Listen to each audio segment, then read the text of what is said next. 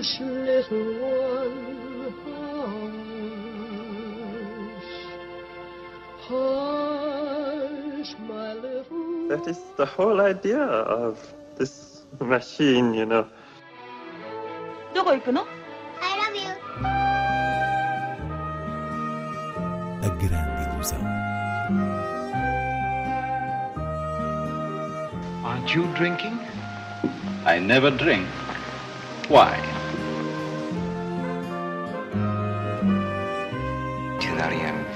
Hiroshima. J'ai tout vu. Tout.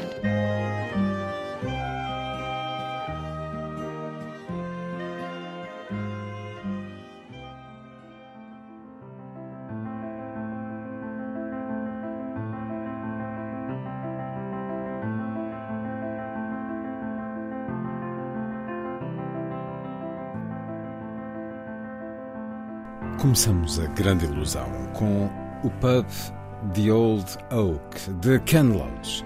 Inês Lourenço, a estreia do novo filme de um realizador veterano que continua a olhar a classe trabalhadora britânica. Com 87 anos, Ken Loach é sem dúvida o cineasta de referência quando falamos de realismo britânico, em particular da classe trabalhadora britânica. E o pub The Old Oak é um filme que volta a esse domínio, desta vez envolvendo também uma comunidade de refugiados. Ou seja, este pub ou bar do título funciona por um lado, como o espaço daquelas típicas conversas de café nos pequenos meios, onde, sobretudo, a população masculina revela o seu pensamento mais mesquinho e racista, e, por outro lado, acabará por se tornar também o espaço de uma união comunitária. O filme retrata uma pequena comunidade britânica e a circunstância da chegada de refugiados sírios em 2016 e centra-se na amizade entre uma jovem síria e o proprietário do pub, que é alguém inicialmente pouco corajoso na tomada de posições, apesar de ter um papel importante na ajuda a estes refugiados. Acontece que para manter o negócio ele precisa de preservar os clientes antigos, que além disso são amigos locais, e eh, torna-se complicado conciliar a visão amarga dessas pessoas com a simpatia dele pelos refugiados. Acresce que esta é uma cidade com um historial mineiro e Ken Loach, mais precisamente o argumento de Paul Laverty, explora a memória desse passado na própria filosofia comunitária que vai contrariar a inicial desconfiança. O filme é muito claro na sua estrutura de ideias e consciência moral, na esperança que pretende transmitir, porventura às vezes demasiado simples, mas essa simplicidade tem também que ver com o tratamento artesanal que Ken Loach dá à expressão de realismo do seu olhar social. E isso contém uma pureza humanista que de facto é o ponto deste The Old Oak. For you. All right, lad. How come they're getting all that stuff? I've lost everything. I've left a war zone. She's taking your photo there. You better delete that photo. They're just kids, man. Let them get in the house and get settled, man. I'm really sorry that happened. Can't say I'm surprised. If you hear the stuff that come out within the pub, This has become a dumping ground, lads. We've been in this village all our lives, and we're supposed to share it with that lot We don't even know them. Thank you for your kindness when we arrived. I really appreciate it. My name is Yara, by the way. What's yours? Tommy Joe Ballantyne. Do you mind me asking? Are you all right?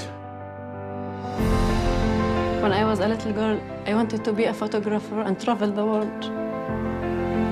If you've got a moment and you'll come back to the pub with me, I wanted to show you the photographs in here. The whole way of life, just gone forever. When you eat together, you stick together. Chegam também às salas O Mestre Jardineiro, de Paul Schrader, Titina, de Kaisa Nias e O Meu Nome é Alfred Hitchcock, de Mark Cousins. Várias boas estreias. Desde logo, O Mestre Jardineiro surge como o último filme de uma trilogia que começou em 2017 com First Reformed, No Coração da Escuridão. Depois, em 2021, houve The Card Counter, O Jogador, o primeiro protagonizado por Ethan Hawke, o segundo por Oscar Isaac, e agora fecha-se este ciclo com uma discreta, mas forte interpretação de Joel Edgerton.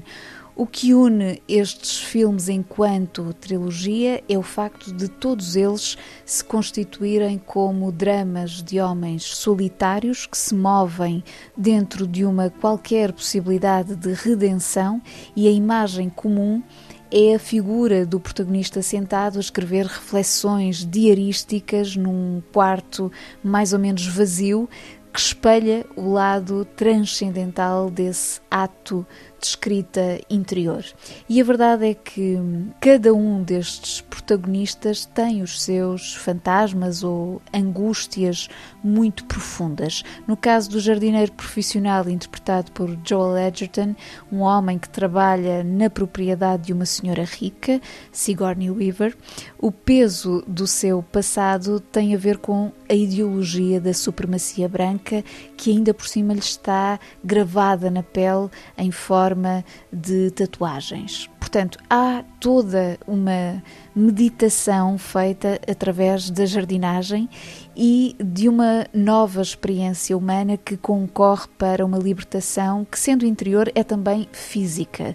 De resto, Paul Schrader domina esta linguagem do corpo enquanto dimensão transcendental. Basta lembrar que escreveu um livro intitulado O Estilo Transcendental no Cinema.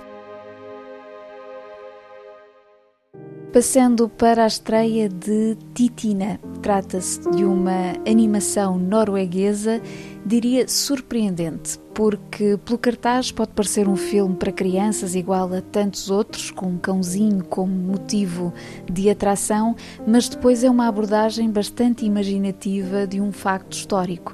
A expedição ao Polo Norte em 1926 do explorador norueguês Roald Amundsen e do engenheiro aeronáutico Humberto Nobile, responsável pelo design e construção do dirigível que os levou até lá, juntamente com as respectivas equipas, e lá está uma cadela chamada Titina, que era o animal de estimação de Humberto Nobile.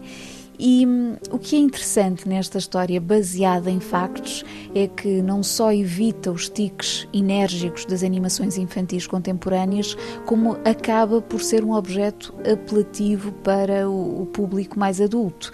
A animação é intercalada com algumas imagens de arquivo, há sequências oníricas muito belas que correspondem à experiência sensorial da cadelinha, que é a testemunha do grande acontecimento e dos conflitos humanos que daí resultam, e para além disso, os desenhos são de uma linha clássica europeia que cada vez se vê menos nestes tempos de proeza digital. Finalmente, o meu nome é Alfred Hitchcock. O mais recente documentário de Mark Cousins a chegar às nossas salas é um verdadeiro trabalho lúdico e cinéfilo dentro do registro documental de Cousins, que passa sempre pela análise minuciosa de imagens e, em particular, planos de filmes. Sendo que agora o realizador irlandês foi mais longe ainda, colocando Hitchcock de uma maneira performativa a falar para nós, espectadores, divagando sobre os temas originais que Cousins encontrou no seu cinema. É absolutamente um exercício que procura apenas dar novas pistas de leitura em relação a um universo fílmico já muito estudado, mas que ainda permite uma análise ao estilo recreativo do seu próprio cineasta. É uma delícia cinéfila. Uh, is this working? Yes, Mr. Hitchcock, it's working. Okay. I'm ready to tell my story. My name is Alfred Hitchcock. And before I died, I was the most famous filmmaker in the world. My films were like Jimmy Stewart in Rear Window. They loved looking. And how would you like us to look at your films in the 21st century, Alfred? I'd like you to look at Janet in that lonely, remote shower. and see yourself in her, her hope, your vulnerability. You certainly wanted us to look at faces and desire, didn't you? Your movies had a force field. Yes. In Vertigo, I wanted you to feel the force. I wanted Kim to hypnotize you. But I also wanted you to run away. Escapism, like Carey in a field of corn. Everyone's had their say about your movies. But now, at last, it's my turn to take you on a guided tour of my movies, my stories. Peek into my world. Over to you, Mr. Hitchcock. Seguimos com outras sugestões de cinema. Arranca esta sexta-feira a décima edição do Porto Pós-Doc, com um programa de mais de 130 filmes repleto do chamado cinema do real, a olhar várias dimensões da sociedade e da memória coletiva. Este ano celebram-se também os 50 anos do hip hop, com um ciclo especial que inclui filmes, conversas e atuações. Destaque ainda para o documentário Werner Herzog Radical Dreamer, desta vez não realizado por Herzog, mas sobre o próprio, e um talvez pouco revisitado filme de Paul Schrader, Mishima, de 1985, entre muitas outras propostas. O Porto Pós-Doc decorre até ao dia 25 no Batalha Centro de Cinema e abre justamente com o documentário Vai no Batalha, de Pedro Lino, sobre a história desta sala portuense. Por falar em Paul Schrader, que também já tínhamos aqui referido a propósito da estreia do seu último filme, em Lisboa, o Alvalade Cine Clube está a apresentar no Cinema Ideal a segunda edição da mostra América 70, filmes americanos da década de 70, e exibe no próximo dia 29 Blue Collar, que é o primeiro título da filmografia de Schrader como realizador, para além de argumentista. Antes desta sessão, passa ainda no dia 22 Eraserhead, No Céu Tudo é Perfeito, que por acaso também é a primeira longa-metragem de David Lynch.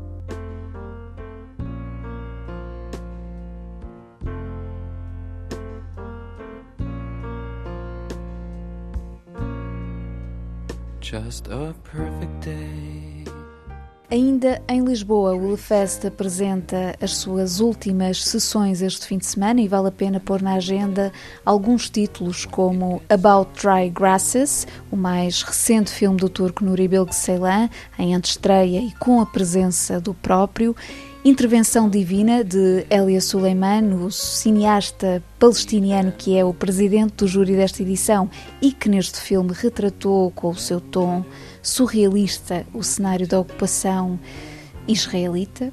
Atenção também a Perfect Days, de Wim Wenders, Evil Does Not Exist, de Ryuzuki Hamaguchi, Memory, de Michel Franco, entre vários outros filmes, inclusive da homenagem a Clint Eastwood. Recordo ainda que há uma exposição em torno do universo de Jean-Luc Godard, patente no Palácio Cinel de Cortes.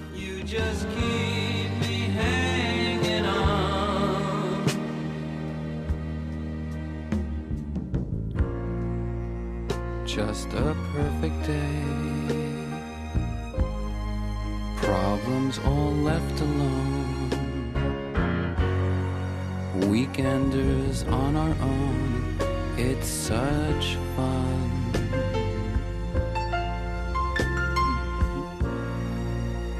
Just a perfect day.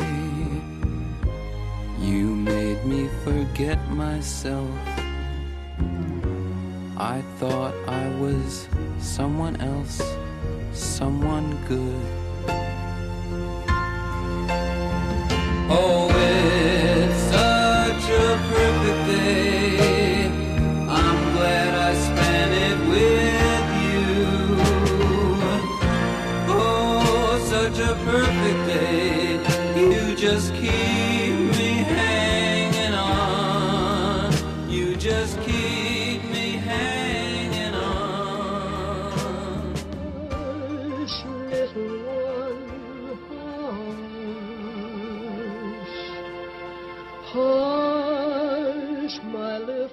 that is the whole idea of this machine, you know.